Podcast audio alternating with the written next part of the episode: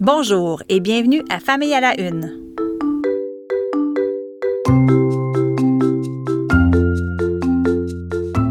Mon nom est Maude Goyer et voici ce qui a retenu mon attention ces derniers jours dans l'actualité liée à la famille, à la parentalité et aux enfants.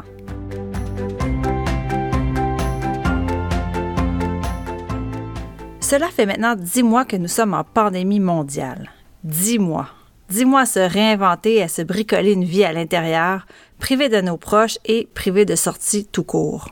Pas de théâtre, pas de cinéma, pas de musée, pas de sortie au centre d'amusement et pas de restaurant non plus. Mais s'il y a bien une chose qui nous reste, à part la glissade et le patin en famille, c'est la lecture. Quelques auteurs se sont inspirés de la période inusitée que nous traversons pour pondre de chouettes livres pour les enfants et je vous en propose aujourd'hui trois. D'abord, le conte La grève des câlins de Simon Boulris, publié aux éditions de la Bagnole en octobre dernier. Ça raconte le quotidien de cinq enfants qui ne peuvent plus visiter et coller leurs grands-parents et ça leur manque terriblement. Avec des mots simples et des illustrations charmantes, ce petit livre offre une bonne dose de réconfort. Il est conseillé aux enfants de 4 ans et plus. Ensuite, le livre de la psychologue Nathalie Parent, que l'on retrouve en ligne et qui est gratuit. Il s'intitule Petit COVID devenu gigantesque et c'est en fait une histoire ponctuée de questions que l'adulte peut poser à l'enfant afin de sonder comment il se sent, ce qu'il perçoit et ce qu'il comprend de la situation. Ce livre est donc à la fois ludique et pédagogique et c'est un bon outil pour engager la conversation avec son enfant.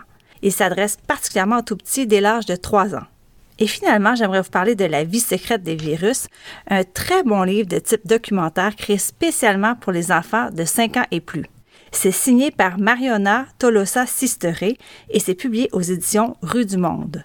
Sur 24 pages abondamment illustrées, on nous explique avec des mots simples et des phrases courtes c'est quoi les bactéries, les virus, les médicaments, les vaccins, les pandémies.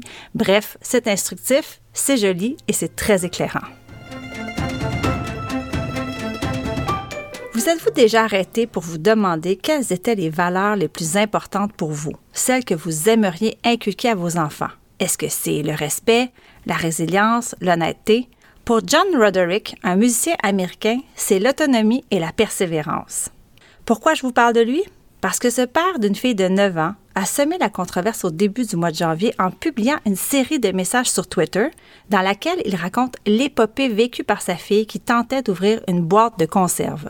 En fait, il a détaillé à quel point sa fille s'est battue pour ouvrir la boîte de conserve d'haricots avec un ouvre-boîte, un outil de cuisine dont elle ne savait pas se servir. Le père a refusé de l'aider et lui a même dit que ni lui ni elle ne mangeraient quoi que ce soit avant qu'elle ne réussisse sa mission. Cela a pris six heures.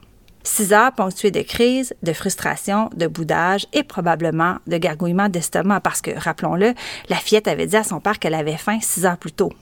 Les internautes ont été choqués par cette histoire. Ils ont attaqué le père avec virulence, l'accusant d'être négligent avec sa fille. Le principal intéressé a commencé par s'expliquer, puis il s'est excusé et il a fini par fermer son compte Twitter. Je n'étais évidemment pas sur place ce jour-là et je n'ai pas plus de détails, mais disons qu'à chaque fois qu'il y a des extrêmes impliqués dans les leçons d'éducation des parents, cela me déroute. Quand en plus cela est déballé en public, mon désarroi se transforme en exaspération. Pourquoi exposer ainsi sa fille? Que retient-elle au bout de tout cela? Et comment va son estime, sa confiance et sa relation avec son père? Peut-être que ce ne sera qu'une anecdote dans sa vie, c'est ça que je lui souhaite. En tout cas, ce que je retiens de mon côté, c'est que non seulement je veux établir quelles valeurs je veux transmettre à mes enfants, mais je veux aussi savoir comment je vais le faire, par quels moyens et par quel chemin. C'est tout aussi important, me semble-t-il.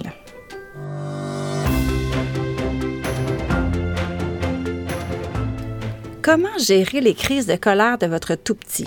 Vous savez, la fameuse crise du bacon dans l'allée du supermarché, la crise qui nous donne des sueurs froides dans le dos et qui nous donne envie de soit crier, soit fuir, car on ne sait pas quoi faire, on ne sait plus quoi faire. Bon, eh bien, quoi faire, justement? C'est à cette question que s'est attaquée une équipe de chercheurs du département de médecine de l'Université Yale. Et dans une étude récemment publiée, ils donnent quelques trucs aux parents. 1. Restez calme. 2. Miser sur l'imitation, autrement dit, adopter un comportement que l'on souhaite que notre enfant copie. 3. Encourager notre enfant dès que la crise est terminée, le féliciter de s'en être sorti par lui-même sans le juger. 4. En prévention, le féliciter régulièrement pour tous ses bons comportements durant la journée. Les chercheurs parlent de 5 à 10 minutes d'attention positive toutes les 2 à 3 heures. Et finalement, ne pas oublier que pendant la crise, on peut choisir d'ignorer le comportement, mais il ne faut jamais ignorer l'enfant. Il faut toujours s'assurer qu'il est en sécurité. Ne pas oublier non plus que les crises sont normales. Elles font partie du développement de l'enfant. Bon, le temps file, faut que j'y aille. Merci d'avoir été là et à bientôt.